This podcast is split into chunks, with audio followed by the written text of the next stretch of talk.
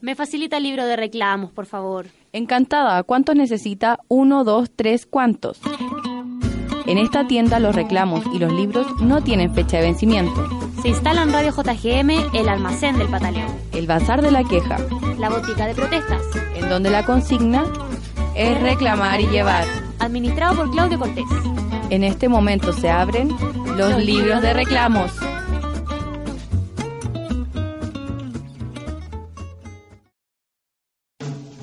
Hola amigas y amigos del libro de reclamos, ¿cómo estuvo la semana? ¿Relajada? Al igual que para el 18 da la sensación de que todo el mundo anda relajado estos días. Quizás porque ya se tiene la cabeza en el feriado que se viene. No es malo, son tres días de descanso. O las vacaciones que también para muchos están próximas. Bueno, como para algunos también, excepto que se las tome durante otoño e invierno. Lo cierto es que la gente anda en otra, la verdad. En el último viernes de 2017 queremos seguir recordando conversaciones con autores que en sus libros tocan problemáticas que el Estado chileno, a través de sus gobiernos, no ha sido capaz de solucionar. Muchos de ellos llevan años siendo invisibilizados por los medios masivos e irrumpen en la opinión pública de manera negativa o con la intención de sacar algún rédito económico hacer un lavado de imagen, etc. Esta semana vamos a seguir poniéndole oídos a esos extractos de conversaciones que de forma arbitraria y autoritaria, obviamente, creemos que representan lo que pretendíamos mostrar en esta primera temporada. En ese sentido, hoy revisaremos parte de la entrevista a Carlos Rivadeneira, autor de Aquí se fabrican pobres, libro que analiza críticamente a las AFP, empresas que el escritor cataloga como una máquina de hacer pobres. Desde Ciudad de México conversamos con Ainhoa Vázquez, autora de Femicidio en Chile, una realidad ficcionada. Esta conversación se origina luego de la golpiza que el ex frontman de los Tetas Camilo Castaldi, también conocido como T-Time, le propinara a su exnovia Valentina Enríquez. Y si hablamos de inoperancia para resolver problemas históricos por parte del Estado chileno, para comentar esta situación conversamos con Pedro Canales, editor de Soanguenolu. También eh, durante el año tratamos de visibilizar editoriales independientes. Una de ellas fue Los Libros de Mentira. Esta es parte de un proyecto de tesis y ahora está a puertas de cumplir 10 años. Para comentar cómo ha sido el camino de esta editorial, conversamos con su director editorial, Luis Cruz Sánchez. Y finalmente, en este capítulo Recuento 2017, en el libro de reclamos, vamos a revisar un pedazo de la entrevista de Emiliano Pituza, ilustrador de la editorial Chirimbote, quienes son responsables de las exitosas colecciones antiprincesas y antihéroes. Como siempre ahora les voy a recordar las menciones del programa. Por ejemplo, en Twitter nos encuentran radiojgm. Eh, nuestro Gmail para los correos electrónicos es radiojgm.gmail.com. En Facebook nos encuentran como Radio Comunitaria JGM. Nuestro Instagram es Radio JGM y finalmente nuestra web es www.radiojgm.cl. Ahora vamos a empezar nuestro recuento del año con el extracto de la entrevista que le hicimos el 26 de mayo a Carlos Rivadeneira, autor del libro Aquí se fabrican pobres, editado por LOM en 2017. En el texto se muestra cómo las agencias de fondo de pensiones, más conocidas como FP, han sido desde un principio, en los años 80, con José Piñera a la cabeza, una máquina para empobrecer los chilenos cuando llegan a la vejez. Como decíamos en la presentación, nos encontramos con Carlos Rivadeneira, quien es el escritor de Aquí se fabrican pobres, el sistema privado de pensiones eh, chilenos. Bueno, Carlos, eh, te queríamos dar las gracias ahora sí eh, por recibir al libro de reclamos y mm, nada, pues eh, darte muchas gracias y eh, preguntarte, mira, el libro yo creo que ya lo dice todo, aquí se fabrican pobres y se refiere a las AFP. Y efectivamente el nombre del libro refleja lo que yo veo una realidad. Yo entré a hacer esta investigación sin ningún prejuicio, ni a favor ni en contra, eh, y me voy dando cuenta bien de la literatura, tanto de los defensores del sistema como los críticos, que los resultados están a la vista. O sea, eh, las estadísticas oficiales muestran que esto es una verdadera fábrica de pobreza. Lamentablemente, eh, la explicación de por qué son esos resultados de pensiones mi- miserables, la edad de hambre para la gente, es en la forma como se fina, se calcula el monto de cada una de estas pensiones. Claro. Si tú me permites, me puedo explayar sobre el, sobre el particular. Sí, dale, dale, dale. Bueno, las pensiones del sistema son pensiones de vejez, invalidez y sobrevivencia. Vejez, la mujer puede acceder a la pensión de vejez a los 60 años y el valor a los 65 años. Ahora, entre paréntesis, esta discusión de la que subamos la edad de jubilación o no, no sirve de nada porque en la práctica la gente hoy día está no se puede pensionar porque si no se muere de hambre. Y por lo tanto se están pensionando arriba de los 70 años las mujeres y los hombres. ¿ah? Bueno, la pensión de vejez equivale al 70% de las pensiones. La otra es la pensión de invalidez, que equivale al 10% de las pensiones, de una invalidez total y una invalidez parcial, y la pensión de sobrevivencia, es decir, eh, son beneficiarios, entre comillas, beneficiarios, los que sobreviven al fallecido, al difunto, equivale al 20% de la pensión. La pensión de vejez tiene la forma se, financia solo con los fondos que uno acumula en su cuenta de capitalización individual. En la mayoría de los casos se acumularán solo vía cotización obligatoria, porque no hay capacidad de ahorro, la mayoría de la gente está endeudada con este sistema del retail y los bancos y financieros, donde la verdad que la usura campea, manda, eh, y entonces no tiene capacidad de. La mayoría de la gente tiene rentas bajas, una inmensa mayoría abajo de 300 mil pesos. Pero, eh, entonces, con una única fuente de financiamiento, persona no va a poder obtener una pensión más allá del 20%. Y esto, ojo, tanto de rentas altas, con suerte el 30%, tanto rentas altas como bajas. Porque hay un error común de decir, suelen decir los defensores del sistema, este es un problema del mercado laboral que da rentas bajas. Pero una renta de 10 millones de pesos, en el mejor de los casos, con esta lógica de una única fuente de financiamiento, en el mejor de los casos va a tener un 30% de su último ingreso, o sea, un 3 millones de pesos, que puede ser una pensión alta, pero 3 millones de pesos para alguien que gana 10 es pobreza. Bueno, para alguien que gana 300 mil, 100 mil es pobreza también. Claro. Oye, Carlos. por qué es esto? Sí. No, dime, dime, sigue, continúa. No, ¿por qué es esto? Porque si yo acumulo en razón del 10% de mis ingresos durante 40, 40 años, por ejemplo, de los 25 a los 65 años, y tengo que gastar eso que acumulé en razón del 10%, que, ojo, uno empieza ganando menos que lo que termina ganando, pero vamos a imaginar que ganamos siempre lo mismo, vamos a ver el beneficio, ese beneficio al sistema, beneficio en el sentido del cálculo, pero si yo quiero distribuir eso que junté en razón del 10% de mi ingreso durante 40 años, lo quiero distribuir en los 20 años de pensionado, de sobrevida, por ejemplo, de los 65 hasta los 85 años, aunque la gente vive más, que en la mitad de tiempo, 20 años, la mitad de 40 años, ¿cierto? Si aquí junté en razón del 10% mensual, acá que en los 20 años no voy a poder sacar más del doble, porque la mitad más de 20%. Y esas son las pensiones. Entonces, eh, el tema no es tanto que la renta sea baja, porque si yo tengo una renta de 300 mil pesos y tengo una pensión de 210, está bien porque equivale al 70% de mi último ingreso, que es acuerdo para este internacional del 70% para arriba. ¿ah? Ya. Entonces, el problema es que hay una única fuente de financiamiento. Aquí debiera de aplicarse el derecho chileno y debiera cotizar también el trabajador, perdón, junto con el trabajador, el empleador y el Estado. Ahora, si se sigue la lógica esta del sistema de capitalización individual, donde cada uno financia su pensión con los fondos que se acumulan, porque resulta que eh, otra opción que sí resulta, pero ha tenido mala prensa porque no les conviene a los defensores del sistema FP, es que, que sea la mayoría, el sistema de pensiones que sea la mayoría de los países del mundo, el 90% de los países, y desde luego en todos los países desarrollados, es el sistema de reparto. Y consiste en que con las cotizaciones de los activos se financian las pensiones de los pasivos.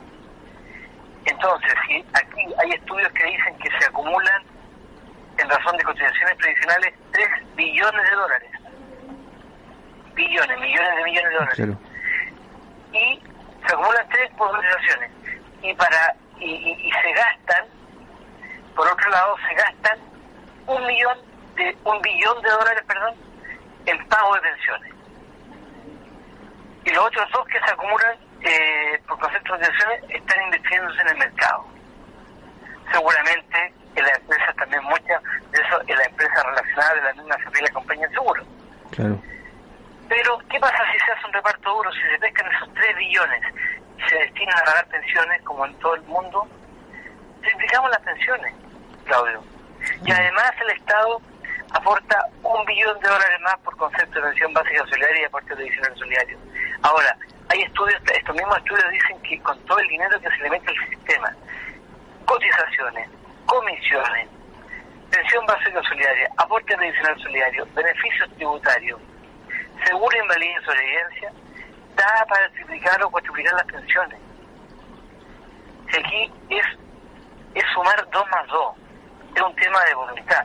No puede ser que el sistema esté, eh, perdón, el, afiliado esté al servicio del sistema. Se supone que un sistema de seguridad social tiene que asegurar un bienestar a la persona cuando está en una situación de riesgo social, como puede ser por G, por o a la familia en el caso. Te iba a preguntar como las grandes diferencias eh, desde antes de la FP a, al, modelo AFP. ¿Cuál es la gran, así como la, donde podríamos decir, ocupaste la viga maestra, dijiste, si no me equivoco? La, ¿Cuál es la gran diferencia que hay entre un sistema que funcionaba, a lo mejor no con crítica y todo, pero funcionaba de manera coherente a, lo que el Estado podía dar, ahora a la donde vemos al Estado que se corre, que entrega al mercado las previsiones. ¿Cuál sería como el, el, gran diferencia, digámoslo? Sí, la gran diferencia es que antes existía, bueno, primero eh, había una especie de modelo de capitalización colectiva, o sea, se juntaban los fondos, se, eh, se, rentabilizaban en grupo, pero no había cuentas individuales y luego se pagaban las pensiones según los porcentajes. La crítica que se hacía al sistema antiguo, que era cierta, que habían diferentes cajas de previsión y cada uno según casi agrupadas por gremio y según la importancia del gremio en la sociedad tenían mejores condiciones de acceso a jubilación, más alta y más fácil de acceder pero eso era tan fácil de, solucionar como dictando una, sola ley para todos parejas. Pero sin embargo se quiso hacer borrón y cuenta nueva, pero antes existía este modelo de, en el fondo de, reparto, pero más que reparto era capitalización colectiva, pero esa idea, todos cotizaban y, y bueno, y, con la cotización de los activos se pagaban las pensiones de los pasivos. Ahora, eh, a propósito del reparto, tú sabes que se dice, no, es que el reparto no funciona porque eh, cada vez menos gente porque baja baja tasa de natalidad versus más eh, menos gente activa, menos activo versus cada vez más pasivo porque hay alta longevidad. Entonces se va agrandando la, eh, la brecha y se financia, pero eso primero, eh, acá te acabo de mostrar con los números que si da el reparto duro, 3 billones de dólares, se podrían dedicar a, la, a financiar las pensiones que hoy día se pagan con un billón y además la misma inmigración. En Europa, los mismos inmigrantes, a falta de hijos propios, bienvenidos los hijos adoptivos, eh, los mismos inmigrantes han, se regularizan en el mercado laboral y son otros hijos más. Acá también están llegando muchos inmigrantes de Colombia, Venezuela, Haití, de todas partes, y bueno, se van a regularizar, ahí está lo dijo, y además eh, se cotiza el, empleador junto con el Estado también. Tú sabes que en Chile la OIT, la Organización Internacional del Trabajo, que es la instancia de la ONU para efecto del trabajo y seguridad social, le viene tirando hace más de 30 años la oreja al Estado chileno diciéndole cumpla su derecho. El derecho está formado mm. también por convenios internacionales, que si es de seguridad social, como en el caso de lo que le estoy refiriendo, convenios de la OIT número 35, 36, 37, 38, suscritos en 1933, pero plenamente vigente, tiene, si son de sobre derechos humanos, como el derecho a la seguridad social, el derecho, por ejemplo, a recibir una pensión digna, tiene prevalencia sobre eh, la legislación ordinaria, por ejemplo, sobre el decreto del 3500 que regula el sistema FP. ¿Qué dice eso? eso eh, esos convenios, por, por ejemplo, que coticen el Estado, el trabajador y el empleador, que las pensiones que recibe la gente tienen que ser suficientes para cubrir las necesidades básicas. Y eso no se cumple. Y todos se hacen, miran para el lado, y, la OIT le viene ya la oreja y cae los diferentes gobiernos han tratado de tapar el sol con un dedo, eh, contestando alguna eh, respuesta que ha resultado ser considerada insuficiente por la OIT. Claro. Esto, Claudio, es un verdadero genocidio socioeconómico. A mí me censuraron la otra vez en un programa de de televisión, digamos, hacer varias entregas en el Melate del huevo Fonsalía, sí. porque eh, después llamaron al, al, jerarca de la UCD que está en Estados Unidos diciéndole que cómo era posible que esta persona estuviera hablando de esto. Bueno, eso es un genocidio económico, las cosas por su nombre. Esta es una fábrica de pobreza donde la persona asume todos los riesgos. Escuchamos un pedacito de la entrevista que le hicimos a Carlos Rivadeneira, el autor de, del libro Aquí se fabrican pobres, que en 2017 editó LOM. Ahora vamos a pasar inmediatamente porque tenemos muchas cosas que, escuchar y revisar. Un tema de la Polla Record que se llama Jodiana, que justamente eh, cuando hicimos, el, este, salió en el segundo programa esta entrevista de Carlos Rivadeneira, eh, pusimos este tema. Así que vamos a escuchar un tema que se llama Jodiana de la banda española La Polla Record.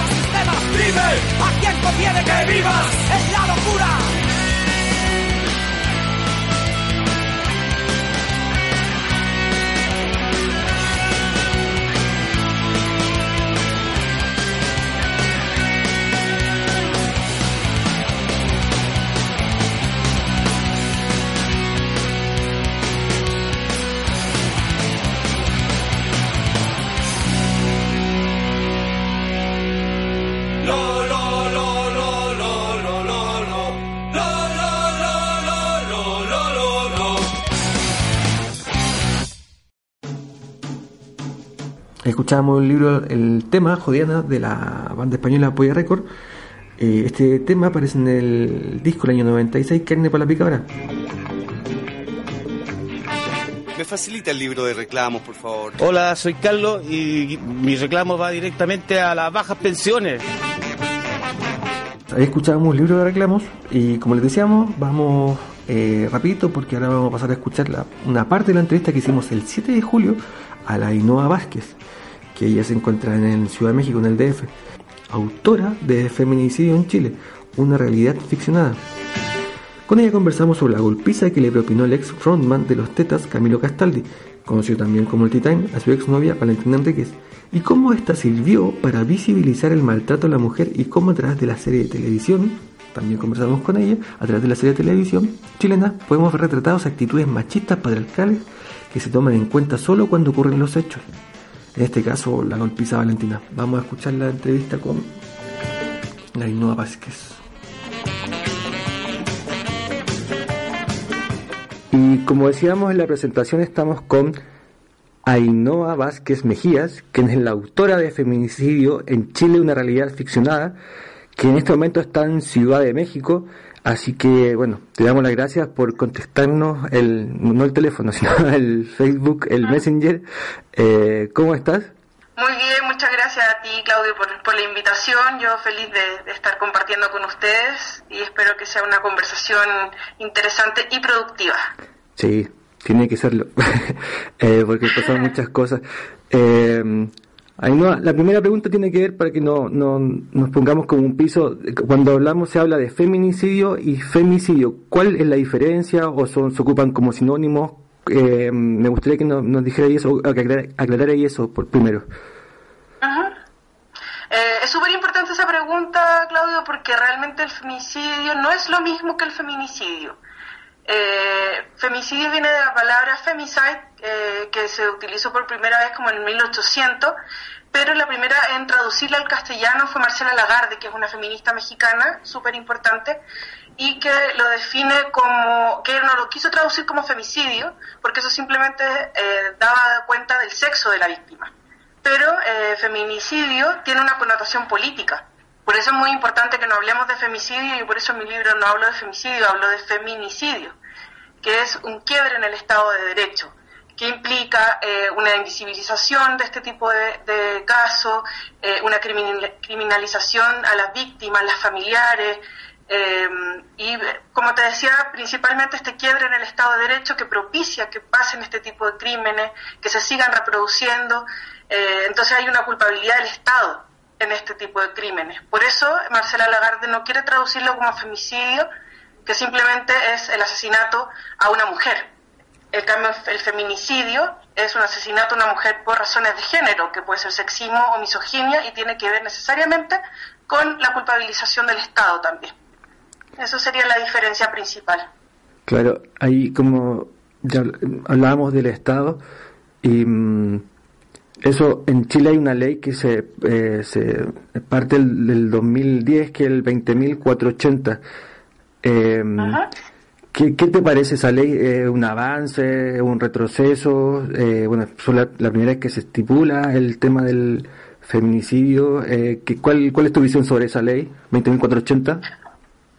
A mí esa ley me parece que fue principalmente una medida bastante populista, que responde a una necesidad, por supuesto, de establecer y empezar a hablar del tema del femicidio, que en realidad es muy... Eh, paradigmático que el hecho no se haya empezado a hablar desde el mismo Congreso o desde los mismos políticos, sino que se empezó a hablar en la opinión pública a raíz de una telenovela, que fue Alguien te mira. Ahí fue cuando empezamos nosotros en Chile a hablar de femicidio o de feminicidio, recién en ese momento. Entonces, eh, la ley del, del 2010, que ni siquiera realmente es una ley por sí sola, sino que es la, es, se le agrega un artículo a la ley de parricidio, eh, sigue teniendo una deuda gigante con las mujeres. Eh, ¿Por qué? Porque no estamos hablando de una defensa hacia las mujeres, estamos eh, viendo una defensa hacia la mujer como madre, hacia la, hacia la propiedad doméstica, de alguna manera. ¿Por qué? Porque solamente eh, pena a, a, los, a los hombres que han asesinado a sus parejas o exparejas. Que eso sí fue un, cambio importante para la ley del de parricidio, porque eh, anteriormente se penaba eh, solamente a quienes en el mismo instante convivían con sus parejas. en esta ley, en este nuevo, en este eh, artículo que se agrega a la ley de parricidio, se agrega también la posibilidad que sea una expareja. Pero de todas maneras sigue siendo eh, penar a, a, los criminales que asesinan a este objeto doméstico que sería la mujer. ¿Ya? ¿Por qué? Porque es objeto de su propiedad, o sea, su mujer, su expareja, la madre de los hijos, eh, mm solamente en este contexto doméstico. ¿Y qué pasa con todas las otras violencias? En Chile mueren asesinadas varias mujeres al año en circunstancias bastante extrañas, por, por terceros, eh, las queman, las violan, y eso no es considerado feminicidio por esta ley. Entonces creo que hay una deuda gigante del Estado todavía respecto a esta ley y a esta tipificación. Y lo mismo se tipifica como femicidio, no como feminicidio. Entonces también el Estado se exculpa de lo que ocurre. Entonces, eh, eso tiene una serie de problemas, principalmente también tiene, o sea, el principal problema que tiene respecto a eso es el tema de las cifras, que no tenemos una cifra clara de cuántas mujeres mueren víctimas de feminicidio al año. Ya solamente podemos reconocer a quienes mueren por, eh, por razones de género, o sea, eh, perdón, por razones de, violencia doméstica, pero no por razones de género como se debería, como debería ser o como es en otras partes del mundo. Perfecto. Eh, estamos al teléfono en contacto con, desde que sea con, con, el DF mexicano con Ainhoa Vázquez, eh, autora del libro Feminicidio en Chile, una realidad ficcionada.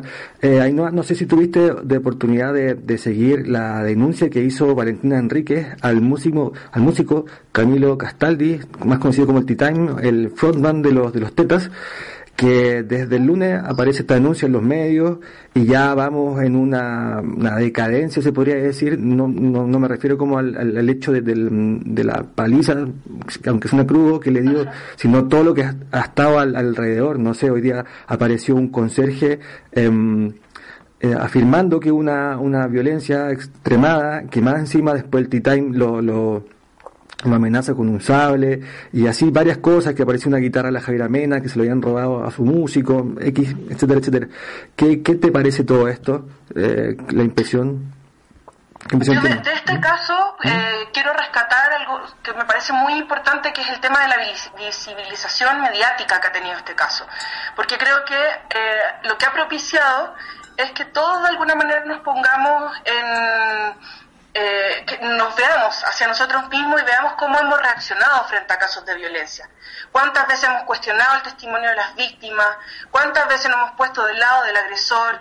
¿Cuántas veces hemos visto agresiones en la calle y nosotros no hacemos nada? A mí me sorprendió mucho, principalmente en este caso, todas las... Eh, eh, todos los testimonios de personas que dicen que vieron, que fueron testigos, que estaban ahí cuando él la golpeaba, mm. cuando él la maltrataba, y que nadie haya hecho nada. O sea, ¿cómo tenemos que esperar a que existan pruebas tan contundentes como en este caso para que alcemos la voz.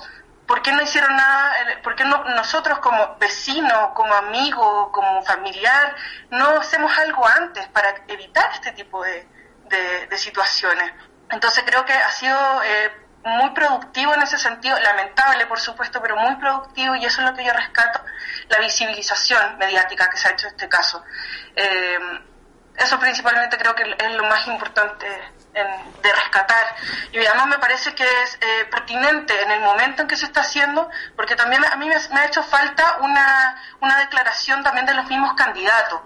Eh, mm estamos en periodo de elecciones, creo que es el momento, justamente por esto, por esta, eh, por este revuelo que se ha causado, que los candidatos se posicionen respecto a cuál es su postura de género, cuál va a ser su, sus propuestas de campaña, sus propuestas como presidente, si es que son electos, eh, respecto a las políticas que van a seguir de género.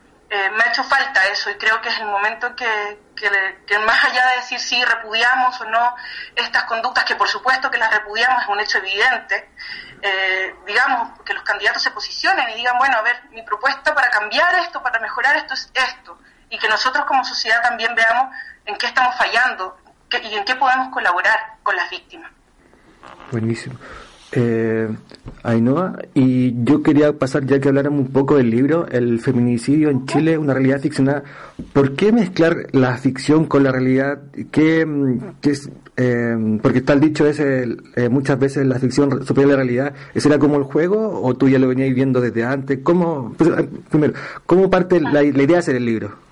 Porque no, no me salta. Mira, la, la, la, idea parte porque me, yo trabajo hace mucho tiempo ficción, esta es parte de mi, de mi tesis doctoral que hice en la Universidad Católica y gracias a la ayuda eh, maravillosa y siempre certera de, de Rubí Carreño, así que aprovecho de reconocerla porque ella fue un pilar fundamental. Em, Seca. Y entonces, bueno, principalmente fue la idea de escribir este, este, esta tesis y este libro porque me empecé a dar cuenta que la ficción tenía mucho más que decir que la realidad, eh, que la realidad se empezaba a quedar corta, al contrario de lo que dice el dicho. Eh, ¿En qué sentido? La, la realidad, o sea, que, que mm, nosotros, bueno, el, para, para Chile el femicidio es entonces el asesinato de una mujer en manos de su pareja o expareja, ¿cierto? Pero en la ficción al contrario, siempre se mostraban todos esos casos que para Chile no son feminicidios. O sea, entonces teníamos en Alguien te mira a este, a este psicópata em, que asesinaba mujeres que, y le sacaba el corazón. Eh, en las novelas de Diamel Altí teníamos los feminicidios eh, permeados por, por la política, por la dictadura, igual que en Roberto Bolaño. en otras telenovelas como El Señor de la Querencia por, por el tiempo, por la época, entonces justificaba. Entonces, em, eso fue lo que me, me di cuenta principalmente, eh, que todas las ficciones eran todos esos casos que no son tomados en Chile como feminicidio. Y luego empecé a darme cuenta de un montón de patrones que se repetían en estas ficciones, como por ejemplo el hecho de que los hombres siempre eran considerados como locos, eh, a pesar de, por ejemplo, hay una novela muy buena de, Roberto, eh, perdón, de... Ay, se me olvidó cómo se llama. Eh, no me ignores, se llama la, novela. Y es una novela buenísima en ese sentido que va, es muy concienzuda respecto a lo que a, lo que cómo piensa un, un hombre machista inserto en un, en un, sistema patriarcal, pero finalmente todo se justifica, a pesar de que el tipo está muy consciente que está metido en una sociedad patriarcal y que asesina porque puede, se termina justificando a través de la locura. Todo se justifica a través de la locura. Que es exactamente lo mismo que estamos haciendo ahora, por ejemplo, con Castaldi, ¿cierto? Decimos, mm. no, bueno, es que él es drogadicto. Entonces se, se, justifica, no se, no se toma el hecho patriarcal, se justifica de alguna manera estas conductas eh, misógina. Eh, entonces esa fue una de, las cosas que me di cuenta que era un pilar, otro que las mujeres siempre se dividían de todas maneras entre eh, Eva y Piedad, por, citar los personajes de Alguien te mira. Eh, entonces las mujeres buenas eran las que se salvaban, las mujeres que se salían de los roles patriarcales eran asesinadas.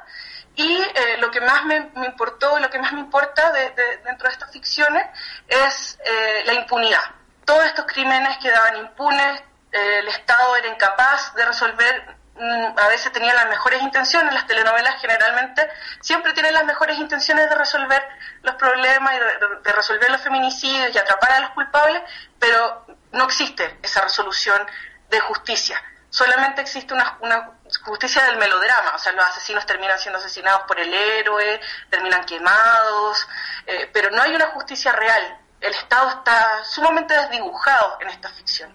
Y eso fue lo que, lo que, lo que me llamó la atención y que me parece que es súper importante eh, recalcar porque eh, seguimos en lo mismo. O sea, el Estado realmente ha estado desdibujado, no solamente en la ficción, sino que también en la realidad respecto a su rol en, en temas de género y su compromiso con, temas de, con los temas de género.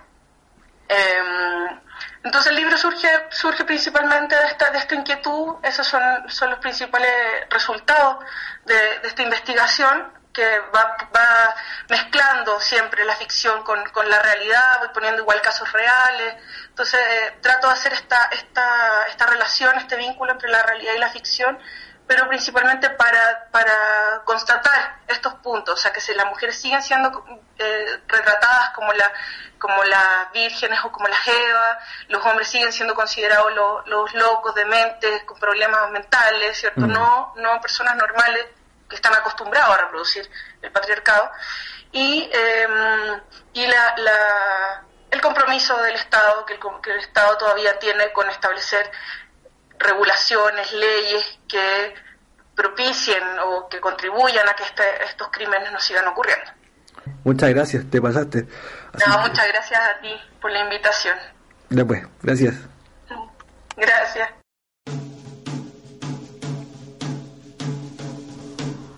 Es interesante cómo estas novelas que, que nombraba, la, por ejemplo, Alguien te mira, eh, que ella ponía como ejemplo, eh, representan el, tema del machismo y cómo fue esta, esto es lo, más como irrisorio, que una serie de televisión haga hablar al Estado chileno, haga funcionar al Estado chileno. Ya no servían solamente los maltratos, tenía que venir la televisión con su poder querámoslo o no, bueno o malo, tiene un poder inmenso en la gente para plantear este tema, levantarlo para que reformaran esa ley.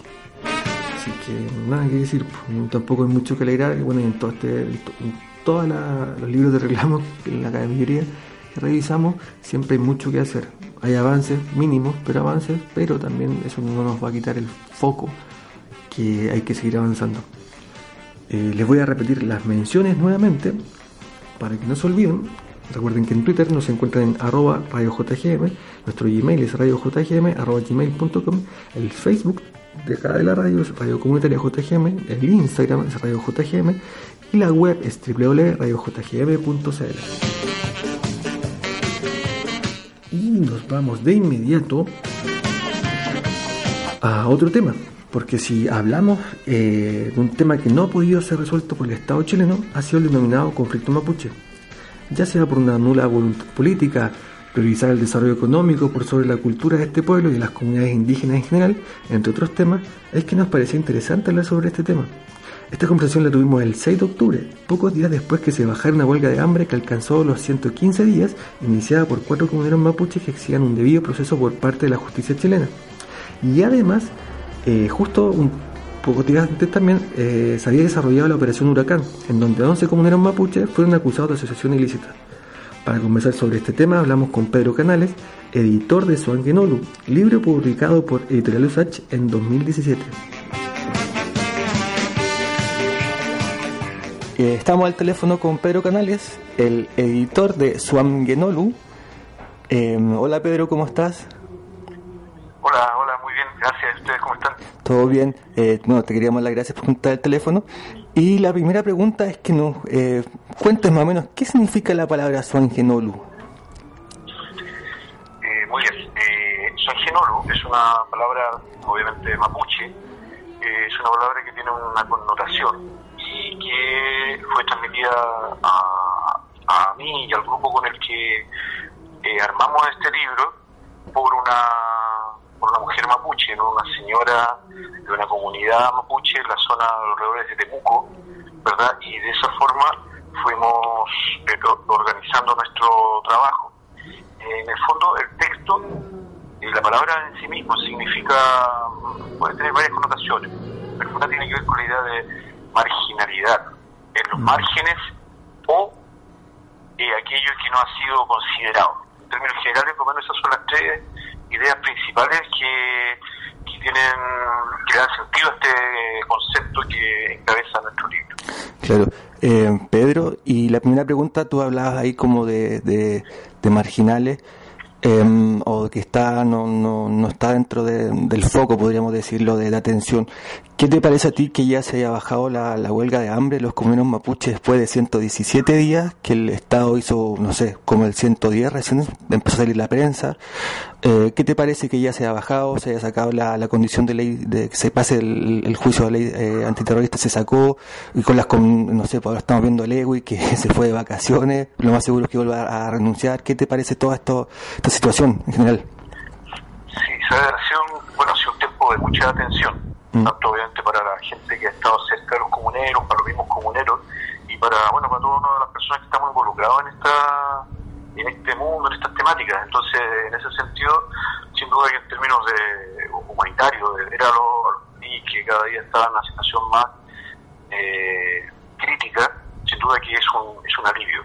Creo que el gobierno tarde, ¿verdad? Muy tarde, eh, tomó una decisión que sin duda tiene costos políticos también para ellos, pero que a la larga eh, ha tratado de una otra forma de evitar creo yo, algo que hubiese sido sin duda una una, una situación, sin, creo, eh, una situación sin parangón, historia mm. chilena reciente, como hubiese sido la muerte de estos comuneros, ¿verdad?, en huelga de hambre.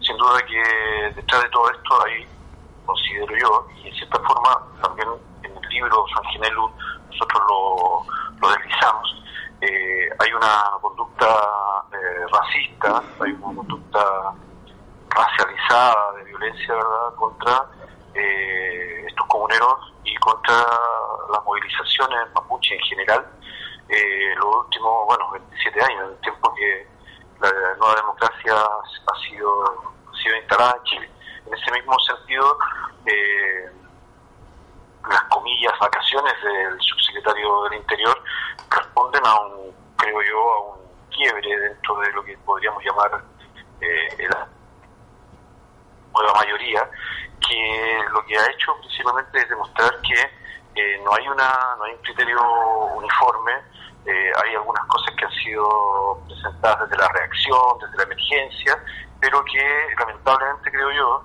eh, no, no han nacido, ¿verdad? Desde el Ministerio del Interior, desde la Oficina de Seguridad, etcétera, etcétera, no han nacido de ninguna convicción, sino que, repito, de la urgencia de apagar un incendio, por llamarlo de alguna forma, y eh, creo que este gobierno, en general el Estado chileno, eh, está al debe respecto de, de, lo que ha sucedido en este proceso de constante de criminalización del movimiento mapuche, de sus dirigentes, de sus reivindicaciones, ¿verdad? Y que en el fondo lo único que han hecho en los últimos años ha sido eh, criminalizar y ha sido eh, militarizar los territorios eh, de Gualmapu. Yo tengo parte de mi familia en esos territorios y, y algo que la gente lo vive a diario y que no es un cuento, no es una crónica periodística sensacionalista ni nada por el estilo, cosa que muchos chilenos y chilenas creen que es así. Pedro, y mm, volviendo al tema de la huelga de hambre, eh, no sé, a mí me ha tocado como, como leer y escuchar a gente así como casi que ironiza con el tema de la huelga de hambre, así es como por, no es como si fuera algo eh, casi normal o como una, una, una, actuación. ¿Por qué tú crees que eh, se llega a ese, a, ese acto que al final es como de inhumanizar tu, tu cuerpo, al fin y al cabo? De dejar de comer eh, eh, es como una mm, ¿Cuál es la, la, la, visión que tienes tú de llegar a ese extremo? ¿Es, es tanta la, la, desesperación o, oye, loco, ¿qué, qué pasa? ¿Cuál es el, el, la visión que tienes tú? Sí, yo creo que podríamos hablar de que, de, que, que, este acto, mm. de más de 100 días de huelga de hambre, es eh, inversamente proporcional, pues de esa manera, a la forma como el Estado chileno, la sociedad chilena hegemónica, el discurso eh, anti mapuche o antiindígena eh, ha, ha sido, ¿verdad? en un tiempo de más de 130 años, con, con la imagen. Con, creo que eh, sin duda un acto desgarrador que responde a una historia desgarradora, a una historia de violencia, yo, yo estructural. Eh, muchas veces hay gente con la que uno conversa y dice, creo que está exagerando creo que no exagero, en general uno se ha dedicado a estudiar estos temas y junto con eso a sentir también el sufrimiento de gente cercana a uno. Y nos damos cuenta de que aquí hay una, hay una escalada sostenida, permanente, eh, de discriminación, de violencia, de dejar en los márgenes, de no considerar, como dice eso Genelo, a la población mapuche, así también a la población mara, quichua, dieguita, a la población afro latinoamericana que ha ido llegando a Chile en los últimos años principalmente. Entonces creo que es inversamente proporcional ese acto de desgarrador, ¿verdad?, de, de, de de justicia eh, desarrollado por los comuneros con la manera como eh, la estructura de poder chilena, tanto política, económica, discursiva, etcétera, etcétera, ha tratado o ha maltratado a este pueblo en este tiempo que yo planteo de más de 130 años desde, el, desde la ocupación de Gualmapu, ¿verdad?, hacia finales de, del siglo XIX. Eh, estamos al teléfono con Pedro Canales, el, el editor, perdón, de Suan Genolu. Te preguntaba por el eh, que de repente el Estado chileno se, se, se, enfoca en el tema como desarrollista económico de, de la, como de arreglar la situación y no pone el foco en un tema cultural. ¿Cuál es tu visión de, de, de esta, esta visión que tiene el Estado?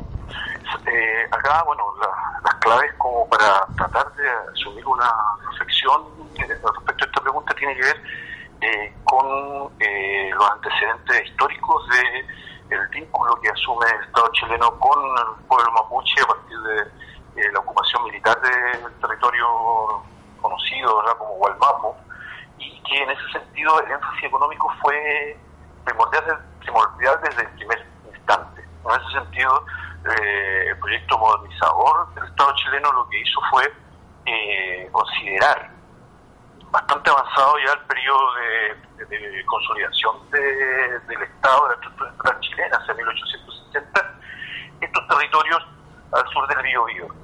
Y ahí entonces el elemento económico y la mirada economicista eh, perduró, perduró, ¿verdad?, en el siglo XIX, perduró en el siglo XX y ha sido la misma tónica en el siglo XXI.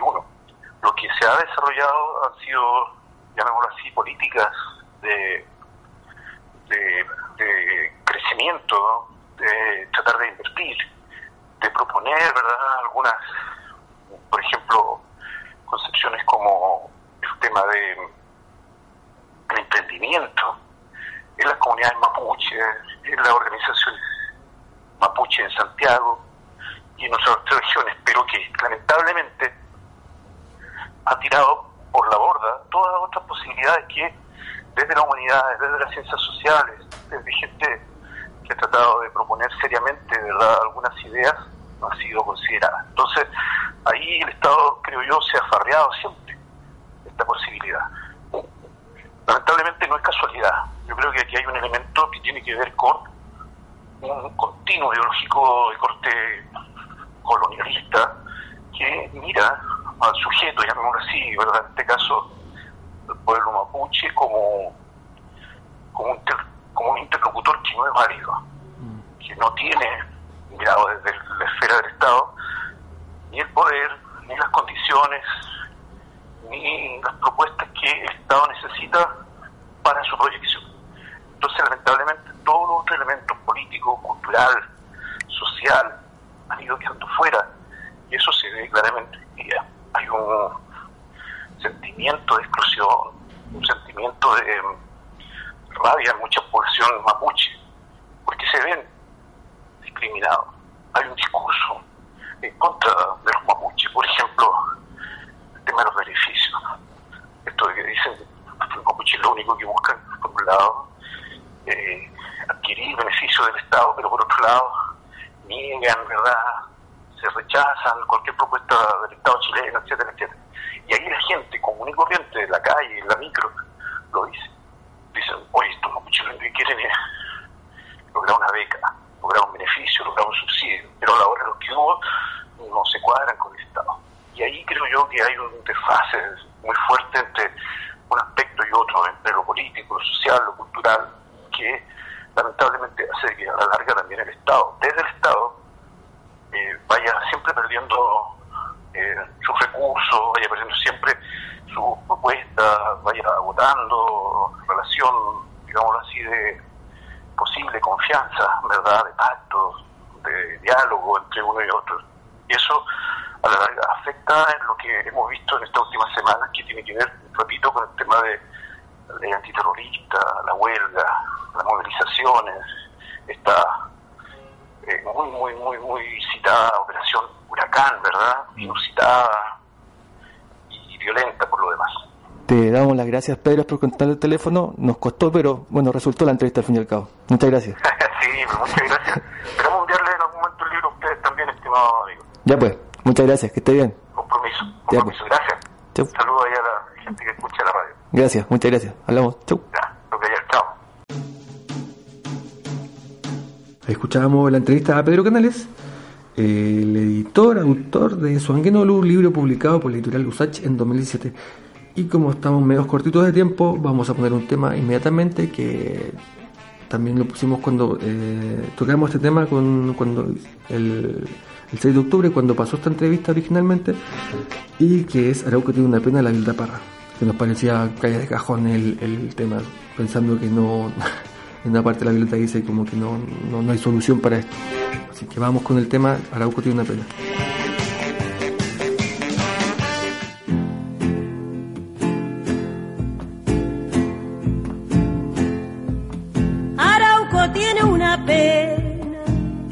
La puedo callar.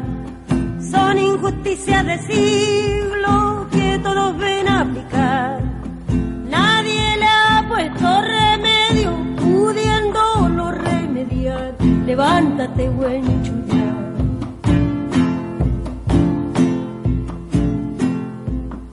Un día llega de lejos, escufe conquistador buscando montañas de oro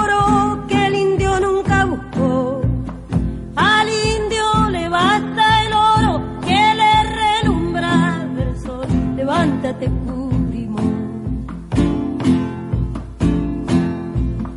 Entonces corre la sangre, no sabe el indio qué hacer. Le van a quitar su tierra,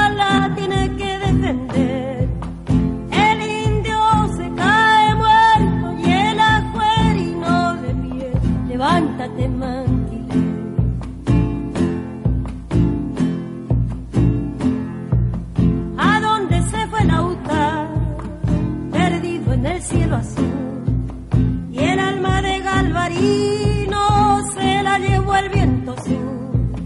Por eso pasan llorando los cueros de su levántate pues al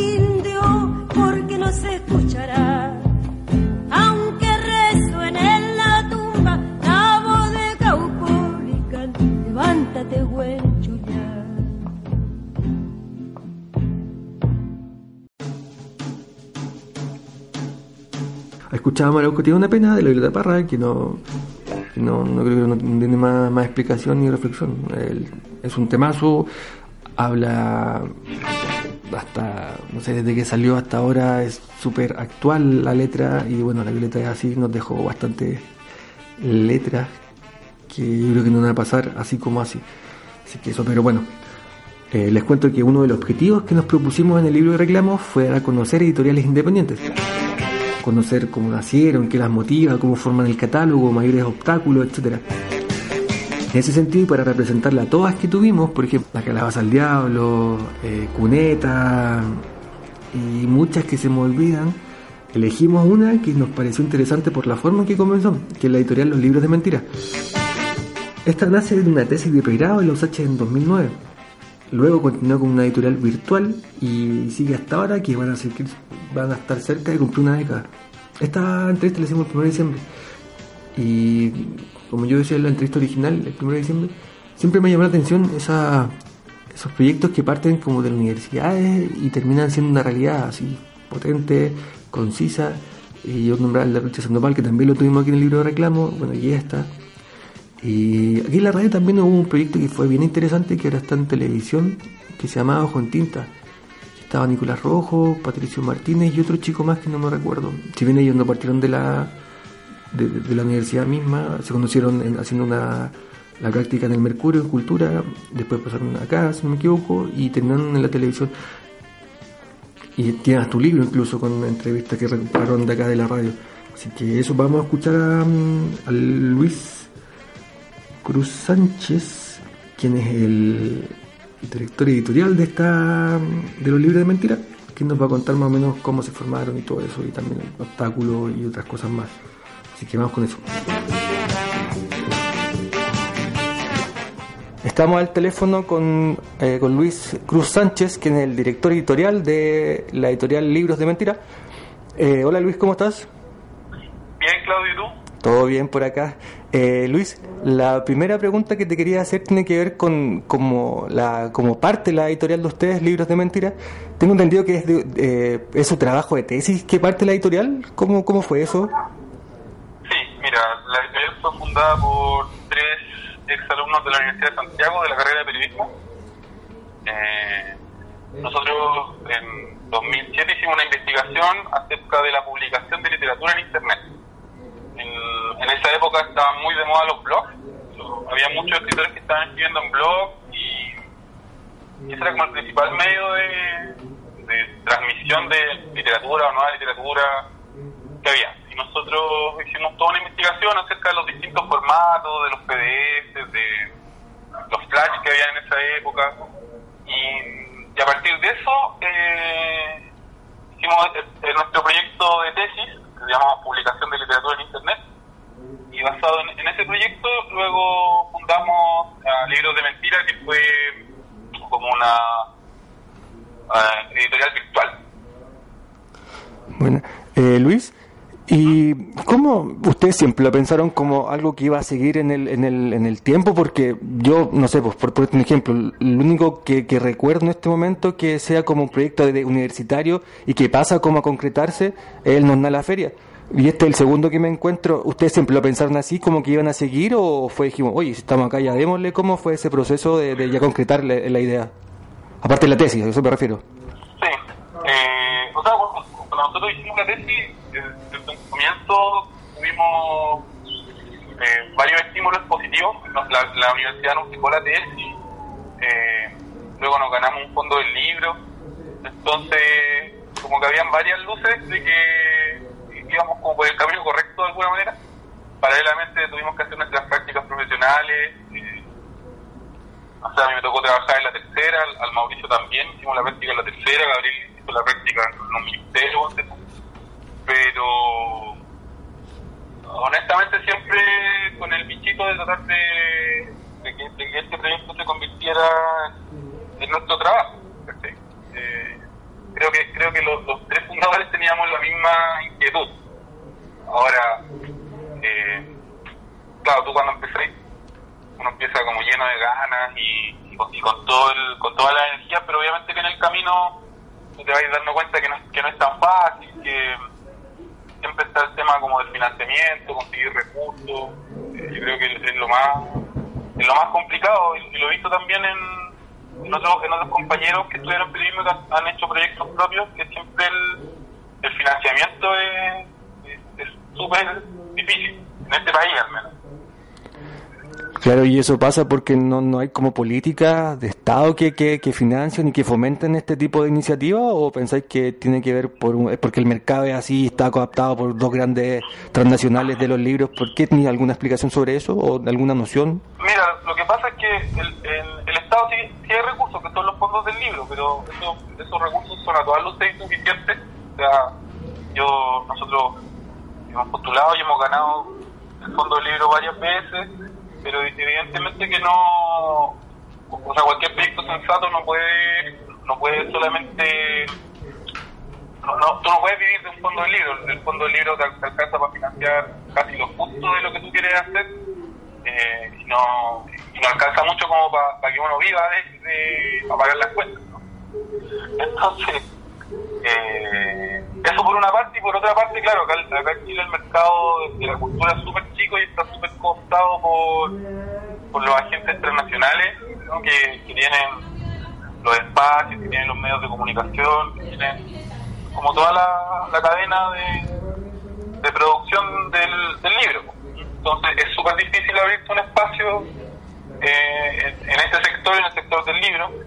Eh, o sea, sin embargo, no es imposible, pero obviamente que tiene un costo, costo personal importante. Claro, estamos al teléfono con el director editorial de Libros de Mentira, Luis Cruz Sánchez. Eh, Luis, y la primera etapa de, de, la editorial de ustedes era digital, ¿cierto? Sí. Esa etapa, claro, te, y, y, ahí se, no sé, por la primera etapa que es la colección narrativa, tenían cuentos de Germán Marín, Roberto Fuentes, Pato Jara, de Carlos Tromben, eh, la segunda ya tienen la colección de poesía, habían cosas de, de Bertoni, de Nicanor Parra, de Uribe. ¿Cómo, se, mira, la primera pregunta tiene que ver, ¿cómo se consiguieron los derechos de esos cuentos? ¿Se los regalaron? ¿No tuvieron que, no sé, caminar, no sé, hasta Punta Arena? Igual les pega, ¿cachai? Porque son, no son autores, eh, no por desmerecer a los chiquillos que están saliendo, ¿cachai? Pero son como ya consagrados, ¿cachai? ¿Cómo fue esa? Y la segunda etapa, ¿cuándo hicieron, sabes qué? Ya, pasémoslo, concretemos ya, pasémoslo a físico, ¿cachai? Esas dos preguntas. Mira, la primera etapa fue súper hecha pulso con de los tres, como eh, con, con, mucha, con muchas ganas, con mucho ímpetu. Entonces, por una parte nosotros sabíamos que teníamos un formato que era atractivo, que era, el formato de papel digital, que en esta época era súper eh, novedoso. Entonces cuando nosotros lo que, lo que hicimos fue juntarnos con los escritores, mostrarles los libros digitales, papel digital, y, como que todos enganchaban súper bien porque les parecía que, que, de verdad podía ser un aporte, que los libros se leían bien, eh, que era interesante el proyecto, eh, obviamente que hubo una confianza detrás para, para entregarnos sus textos y el trato que nosotros hicimos y por, y por lo que pudimos conseguir a tantos escritores tan buenos fue porque eh, nosotros siempre eh, les dijimos que no íbamos a cobrar por los textos. O sea, nosotros íbamos a hacer los libros, los íbamos a publicar en internet, pero no iba a pagar por por leer esos libros ni tampoco íbamos a poner publicidad en la página web. Como tratar de ma- mantenerlo como un espacio neutro donde cualquiera pudiese entrar y, y leer un libro de, de Bertonio, de Parra, o de Suguet, como tratar de, de, de acercar la literatura a, a los lectores. Ese fue nuestro nuestro norte en la, en la primera etapa. Posteriormente, eh, nosotros vimos que, bueno, que, que solo con el fondo del libro no íbamos a poder eh, darle continuidad al proyecto. Y, y, en esa época también el mercado digital estaba muy, muy verde, entonces vender EPUB o libros digitales tampoco era, era una opción realista. Así que eh, dijimos, bueno, hay que, hay que comenzar a hacer libros de papel como para tener un, un producto que se pudiese vender y ahí decidimos darle un darle un, también un, un giro a, nuestra línea editorial porque originalmente nosotros trabajábamos con solo con autores muy consagrados y hicimos un tra- el trabajo a la inversa pues comenzamos a publicar en papel y, y tratar de buscar nuevos talentos de la narrativa chilena básicamente que es lo que nosotros hemos estado enfocados hemos estado enfocados en el último tiempo con, con buenos resultados también. O sea, hemos, hemos tenido buenos aciertos publicando autores jóvenes. Dale. Estamos al teléfono con Luis Cruz Sánchez, eh, director editorial de Libros de Mentira. Eh, Luis, y sobre lo último, como darle sentido a, lo- a los textos, ¿cuál es tu opinión sobre que la literatura y el arte en general, pero en este caso la literatura, tiene que hacerse cargo de la realidad? Porque hay gente que dice que no, que no tiene por qué hacerse cargo, otros dicen que sí. ¿Cuál es tu opinión sobre eso? Mira, yo creo que o sea, a los escritores uno no les puede pedir nada. ¿no? Mm. El escritor puede lo que le venga en gana. No. El escritor es libre de no hacerse cargo o de hacerse cargo si, si lo desea, ¿no?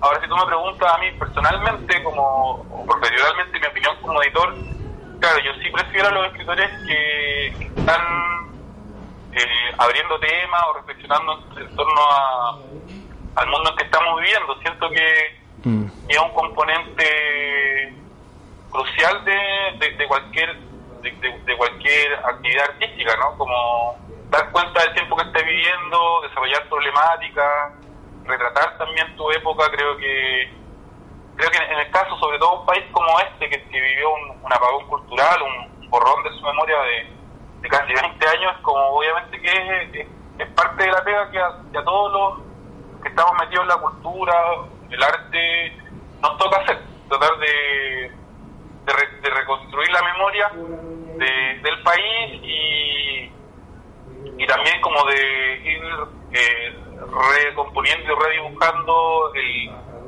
el alma de esta sociedad. Yo creo que yo creo que en esto el arte, las películas, los discos, los libros eh, dicen mucho, pues, dicen mucho de un pueblo, dicen mucho de, de un país, de una cultura.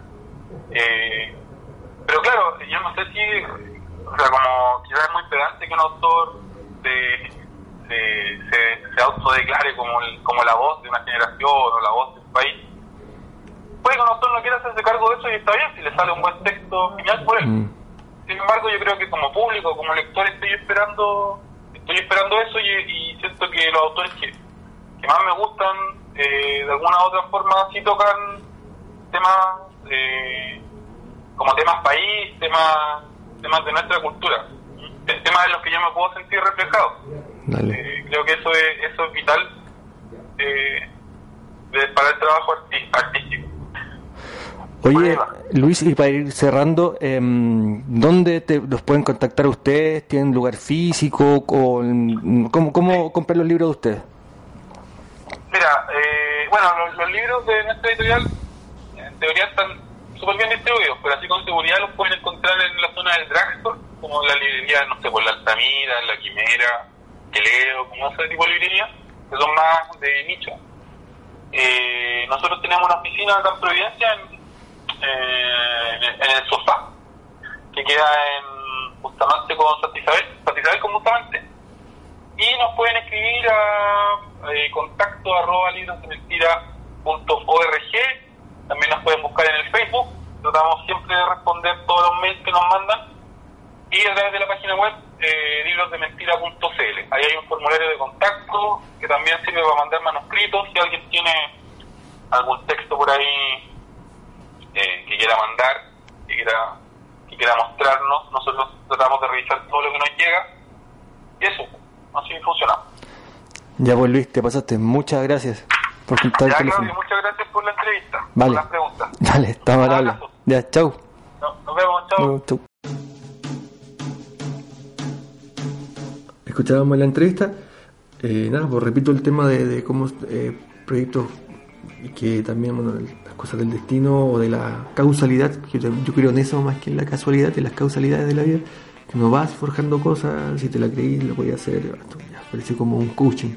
No, pero me parece bien interesante ese tema de, de, de llevar la idea desde la universidad o de donde sea y concretarla y tenerla todavía fija, caminando, pese a las adversidades. Es súper interesante eso.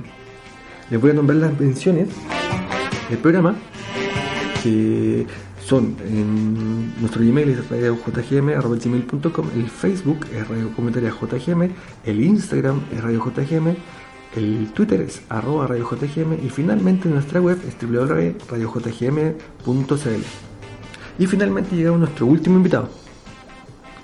Eh, durante el año también tratamos, aunque fue por tiempo y por muchas cosas, quisimos mostrar libros para niños que tuvieran contenidos que ayudaran a desarrollar el bien común, la diversidad, solidaridad, compañerismo, etc.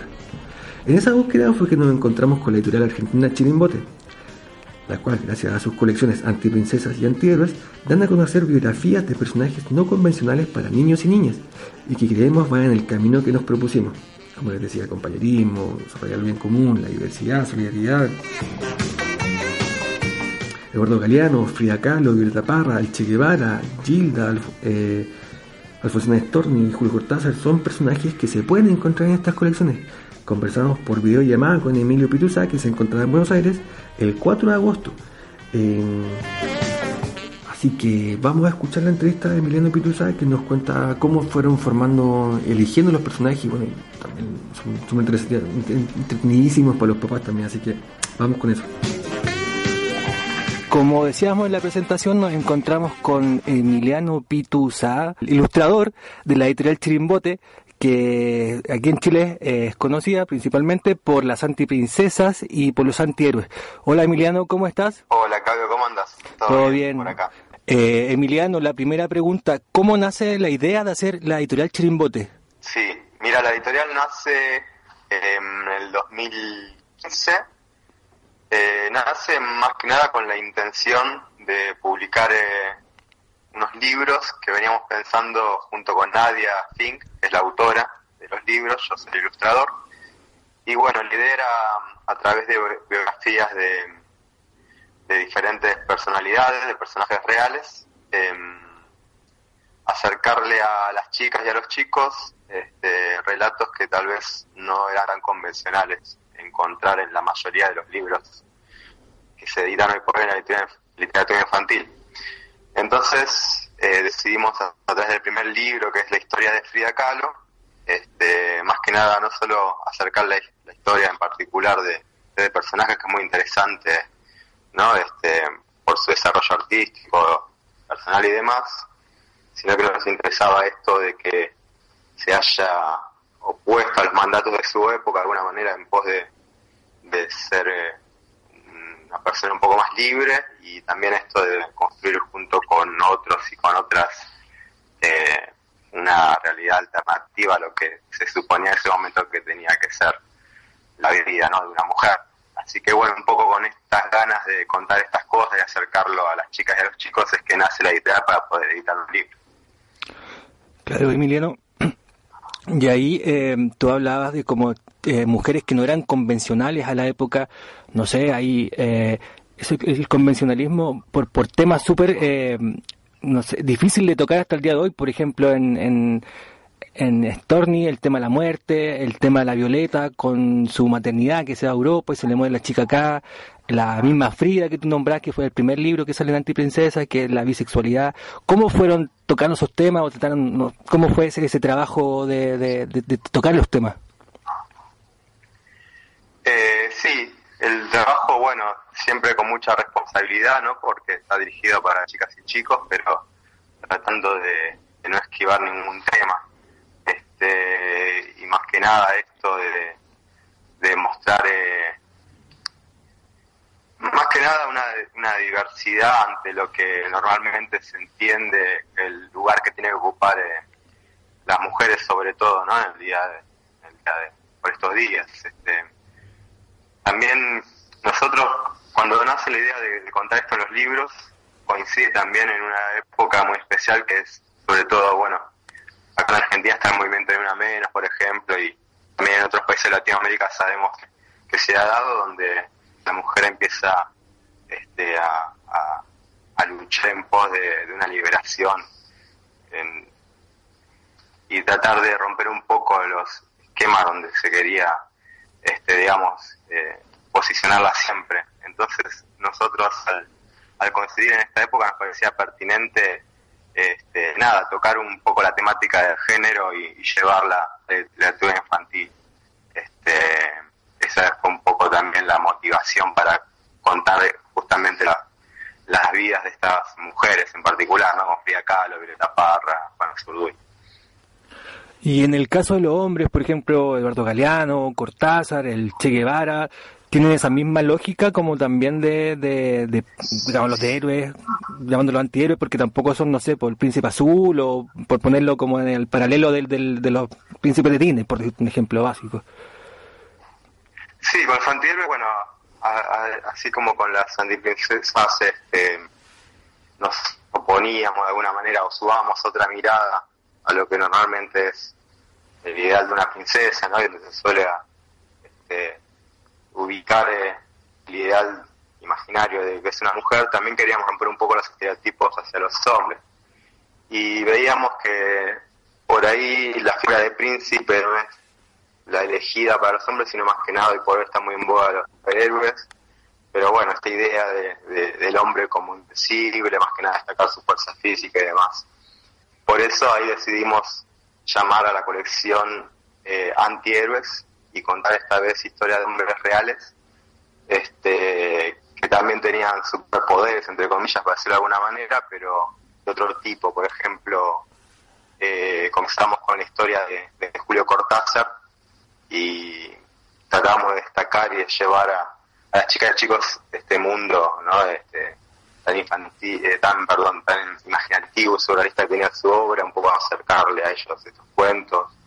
Eh, también contamos la historia de Eduardo Galeano, eh, destacamos sobre todo, eh, él siempre intentaba, lo llamamos el, el de la palabra justa porque siempre intentaba, este, a través de, sus escritos y demás, acercar al- a los pueblos, digamos, de una, sin caer en, en un idioma este, elitista ni demás, este, acercar un poco a los pueblos la realidad de Latinoamérica. Y, y bueno, también con, con Che Guevara, a través de su historia, hablar de, de un hombre que puso el cuerpo por este, un ideal que no solo abarcaba lo personal, sino más que a lo colectivo.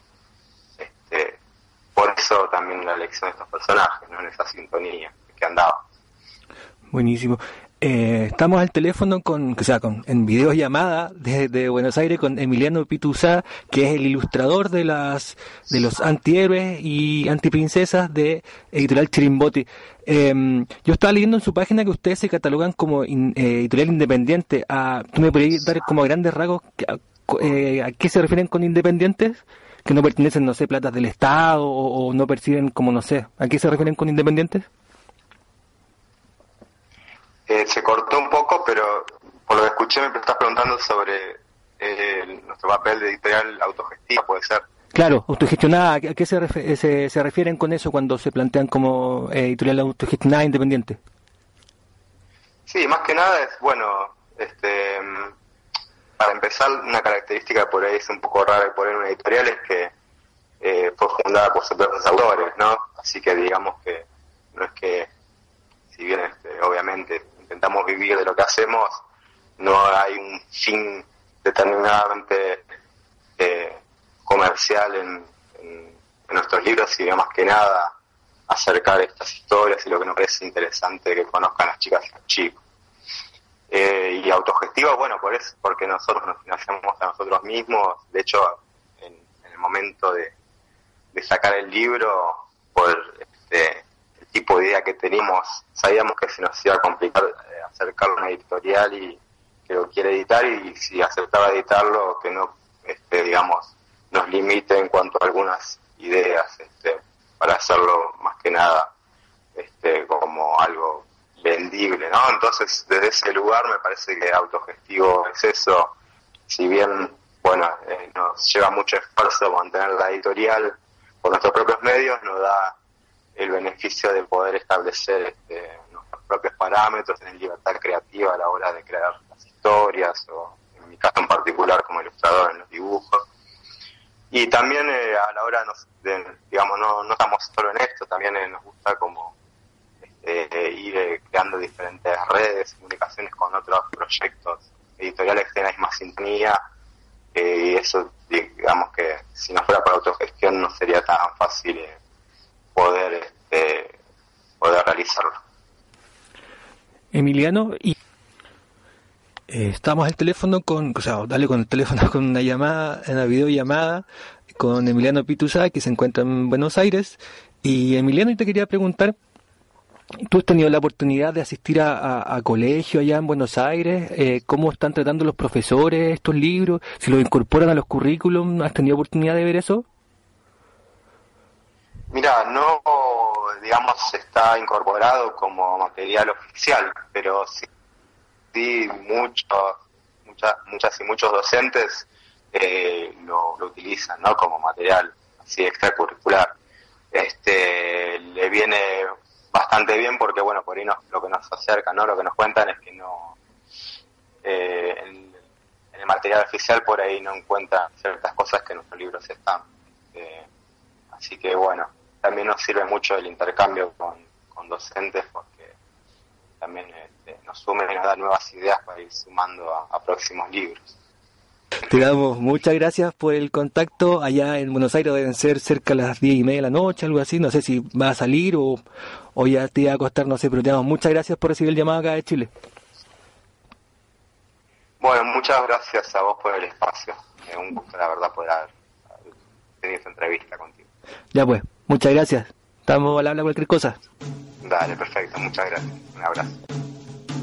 Ahí pasaba la entrevista a Emiliano Pituza, eh, que nos contestó el teléfono, que sea la videollamada. Dale con el tema, seguimos lo mismo. El 4 de agosto, que fue hecha la entrevista original. Eh, ahora, como les decía, como les he dicho, tenemos poco tiempo, así que los voy a dejar con un tema de mil, que se llama 1984, que está basado en el libro de George Orwell y que es interpretado por el camaleón por David Bowie.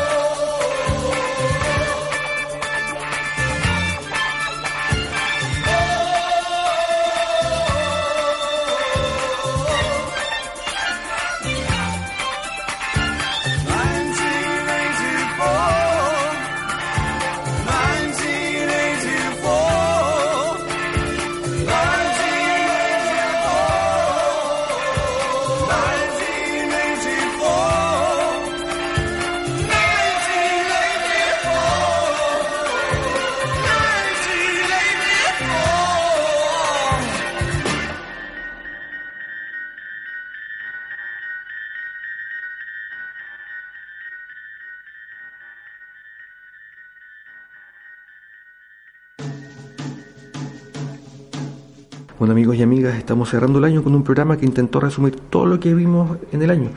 Pasaron más de 60 invitados por los micrófonos de la JGM. Todo ello con una disposición a toda prueba. Esto lo digo porque no por menos, sino porque algunos tuvimos, unos tuvimos problemas técnicos, otros no concordábamos con los tiempos, pero siempre tratamos de arreglar la situación y ellos estuvieron súper eh, dispuestos a hacerlo. Eh, fútbol, género, vivienda, historia social, feria independiente, transporte, racismo, políticas públicas, fueron algunos temas de los que tocamos en el libro de reclamos. Y también muchos más que son, se me van en este momento. Esperemos que lo hayan pasado bien. eh, ojalá un cuarto de bien de lo que pasamos haciendo el programa nosotros. Y por supuesto que sirviéramos como puente entre los libros y ustedes. Que tengan buenas fiestas de fin de año. Nos escuchamos. Saludos. Chau. ¿Me facilita el libro de reclamos, por favor? Mi nombre es Ricardo Martínez y quiero reclamar por eh, la, la mala pavimentación que tienen las calles en los pasajes, más que nada.